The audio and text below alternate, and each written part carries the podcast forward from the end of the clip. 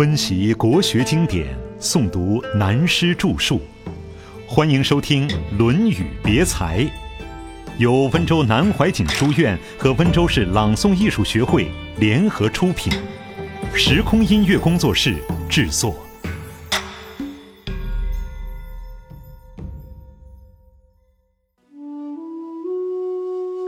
上不正下便歪。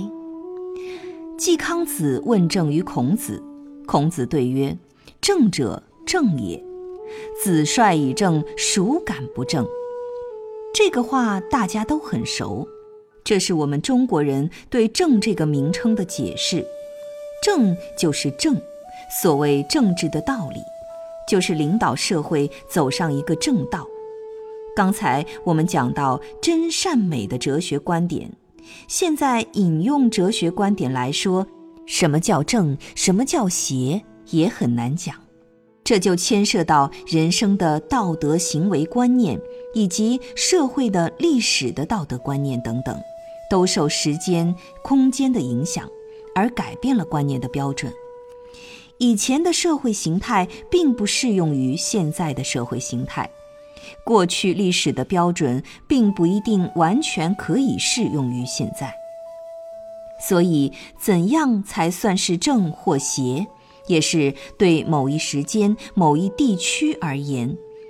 但无论如何，政治的原则就是正己而正人，自己先求得端正，然后方可正人。譬如一个教育家、宗教家以感化的教育转移社会风气，也可以说是正者正也的一个范例。率之以正，这是孔子的定义，也是千古以来中国政治思想的一个名言。季康子是一个当权的人，所以孔子对他说：“子率以正，孰敢不正？”只要你领导人自己做得正，下面的风气就自然正了。这是偏重于为政，偏重于领导而言的。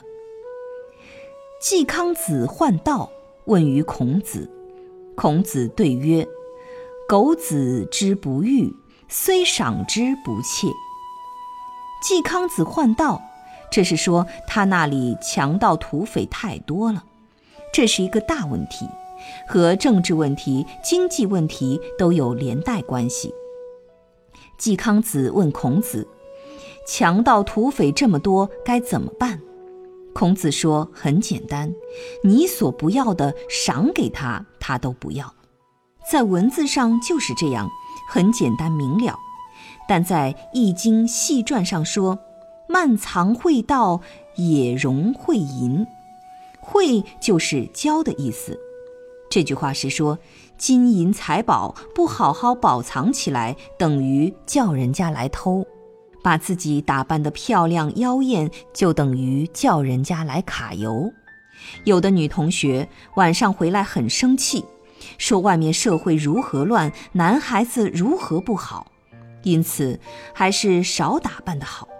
所以孔子对季康子说：“你所不要的丢在路上，人家也不要。”更不会偷，不会抢。这句话很简单，但引申出去，政治、经济、社会什么问题都在内。我们先谈一个哲学的笑话。佛家有个名词“颠倒”，在佛经上经常有“众生颠倒”这句话。这“颠倒”两个字很有道理，人都在颠颠倒倒的。刚才也提到。孔子说：“子率以正，正就是不颠倒。但以哲学立场看，世界上哪一个事物是正的，下不了定义。就人的颠倒来说，随便举例，人生最尊贵的是头部，脸孔、眼视、耳听、口言，多么重要！双手能为我们做许多事。”可是却和头脸一样，任它露在外面，风吹日晒。而一双脚除了走路以外，很少再有什么用途，却要鞋袜裤给它重重包裹。如此保护，岂不很颠倒？田里的稻麦是人类不可少的粮食，何等重要！可是任它在田地里，谁都不去看管。而钞票不过一张纸而已，既不能当饭吃，又不能当衣穿，连做卫生纸用都不行。可是却绳扎纸包放到钱柜，铁柜还要摆到严密的库房，上了锁。另外再由人执枪守住，这岂非颠倒？这类事可多了。仔细想想，人生真的很奇妙。究竟哪样才是对？颠倒，对黄金、钻石也是如此。本来无用之物，可是大家竞相以为宝物，因此形成了社会上抢购这些东西的风气。说盗窃心理。我们又想到庄子所谓“窃钩者诛，窃国者侯”的话。庄子这句话的意思是说，一般人将黄金珠宝隐藏妥当，只能防止小偷小盗；至于那些大盗，就怕你不把黄金珠宝等财物集中隐藏起来。你越是装得牢、锁得紧，大盗来了才拿得方便，甚至明目张胆抢劫。还要施主自己带他搬去。至于占领了人家的国土，那么就变成了英雄猴王。所以庄子说：“窃钩者诛，窃国者侯。诸侯之门而仁义存焉。”这就是历史哲学。因此，儒家思想始终教人过简朴的生活，走朴实无华的路子。大家如此，社会就安定，盗窃也少了。如上位的人偏好某一事物，则下面会跟着偏好的更厉害。爱好而得不到，于是就行窃了。这个窃是广义的窃，凡以损人利己的方法获取，即称为窃。今日全世界经济危机。就是受凯恩斯消费刺激生产理论所害的。前面也提到过这点，大家不肯节俭，尽量消费所致。昨天还对一个美国学生谈起，现在美国一般人几乎永远是穷的，因为什么都是分期付款，而生活永远也在分期付款中度过。这就想起孔子的话：“苟子之不欲。”虽赏之不切，现在全世界的欲望风气都趋向这方面，所以大家都想尽办法来占有、来获取，得不到了只好去窃。又如女人的打扮，过去仿效宫廷，现在仿电影明星，事实上是一样的。过去看帝王的宫廷，现在看社会整个风气。所以，要想不窃不盗，只有改正风气才是。风吹草动。下面仍是季康子问政治方面的一个道理，当然这不是在一天之内问的，而是编书的把它连在一起。季康子问政于孔子曰：“如杀无道，以就有道，何如？”孔子对曰。子为政，焉用杀？子欲善而民善矣。君子之德风，小人之德草。草上之风必偃。季康子又问孔子说：“用以杀止杀的方法，把坏人杀掉，以就有道，归到正道那里去，怎么样？”孔子说：“为政之道，并不是靠杀人而能够成功的。”我们知道，孔子也说过：“民不畏死，奈何以死惧之？”人并不是绝对怕死的，为政不用道德来感化，只用杀戮来威胁，是绝对压不住的。所以，孔子对季康子说：“用杀人来做手段是不对的，应该以自己的道德来做领导。”你自己用善心来行事，下面的风气自然跟着善化了。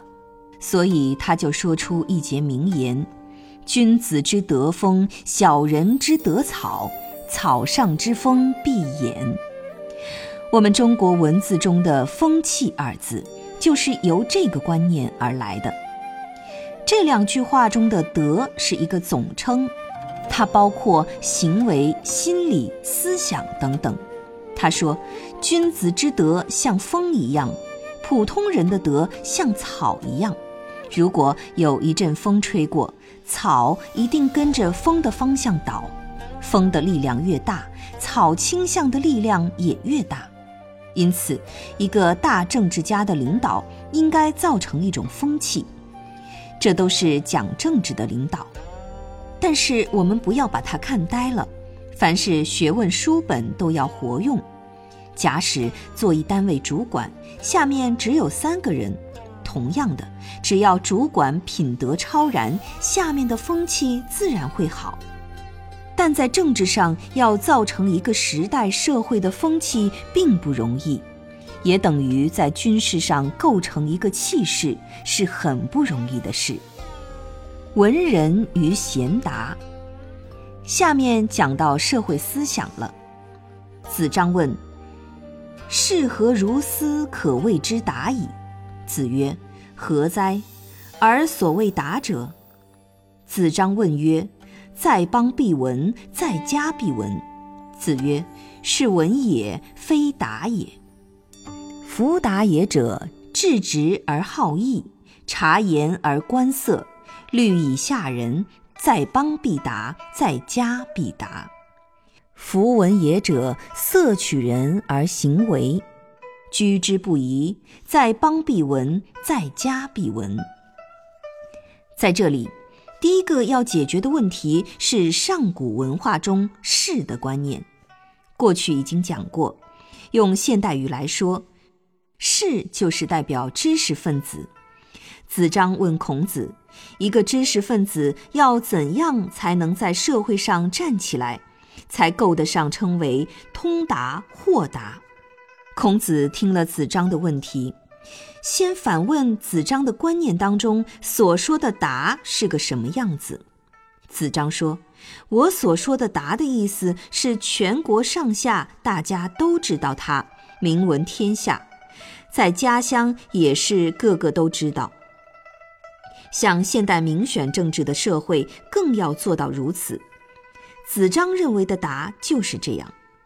子张的这个观点很值得注意。”许多人都有这种心理。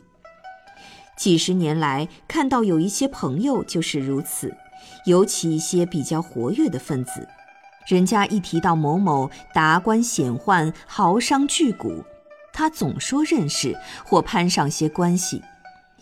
记得抗战时期，曾有一位四川朋友对这样而求闻达的人开了一个很难堪的玩笑。当某人正在大庭广众自称与某某要人有瓜葛时，他便故意问说：“喂，老兄，这两天司福兄有消息给你吗？”这位先生一时不解，问：“哪位司福？”那人便说：“罗斯福嘛。”这句话一出来，大家哈哈一笑，这位老兄却为之默然无语。社会上确有不少这一类型的人。现在回转来看孔子的观念，我们要注意了。孔子听子张对于达的观念所下定义之后，便说：“你对达的观念搞错了。一个人到处知道他的名，那叫做有名气。这个名气是不是好的，就成问题。有名气的人叫做文人。”不是达人。孔子为达人下的定义是：质直而好义，察言而观色，虑以下人。这样的达人在中国历史上很多，不一定出来做官。现在有一个名称叫社会贤达，就是有道德、有学识，的确在社会上众望所归，可是只想做事，不想做官。当然，他也有条件，饭是吃得饱的，生活也不愁，有丰富的正义感，这种人就是达人。依据孔子对达人的定义，第一是本质的正直，没有歪曲的心思，做人做事不用手段，不用权术；第二是好义，这个“义”字的解释近乎墨子的义，所谓慷慨好义；第三是察言而观色，这句话被后世误解为很坏的意思。而本来的意思是有眼光，看得清楚，有先见之明。听了一些理论，根据一些资料加以智慧判断，就可以看出态势来。例如，对于国际大事、时代的趋势，许多事情都可以在事前看出来。第四，虑以下人。虑就是智虑，包括了思想与学问。下人是对人谦虚，绝不傲慢，自己并不以为自己了不起。要具备这样几个条件，才能算是贤达的人。孔子又告诉子张，他所说的只是文人，出名的人往往只做些表面工作。以前某名都有一位先生，非常非常有名。凡是各项募捐，一定请他去，而他拿起笔在绢布上第一个写，每次一写就是一笔很大很大的数字，至少等于现在的几十万元，每次都如此大手笔。可是真去向他收捐款，他说：“我写这么多是为你做个倡导。”别人看我写了这么多，自然都会多写一点。此人也确是某名都当年的文人之一。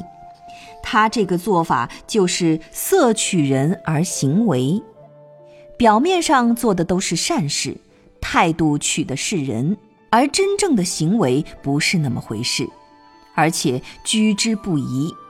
他这样搞久了，自己也觉得这样没有什么不对。犹如许多说谎话的人，说成了习惯，就不觉得自己在说谎，对自己这样说，一点也不怀疑对或不对，甚至认为是应该如此的。像这一类人，虽然也会出大名，但到底不算是达人。成为达人要有达人的条件、达人的道德。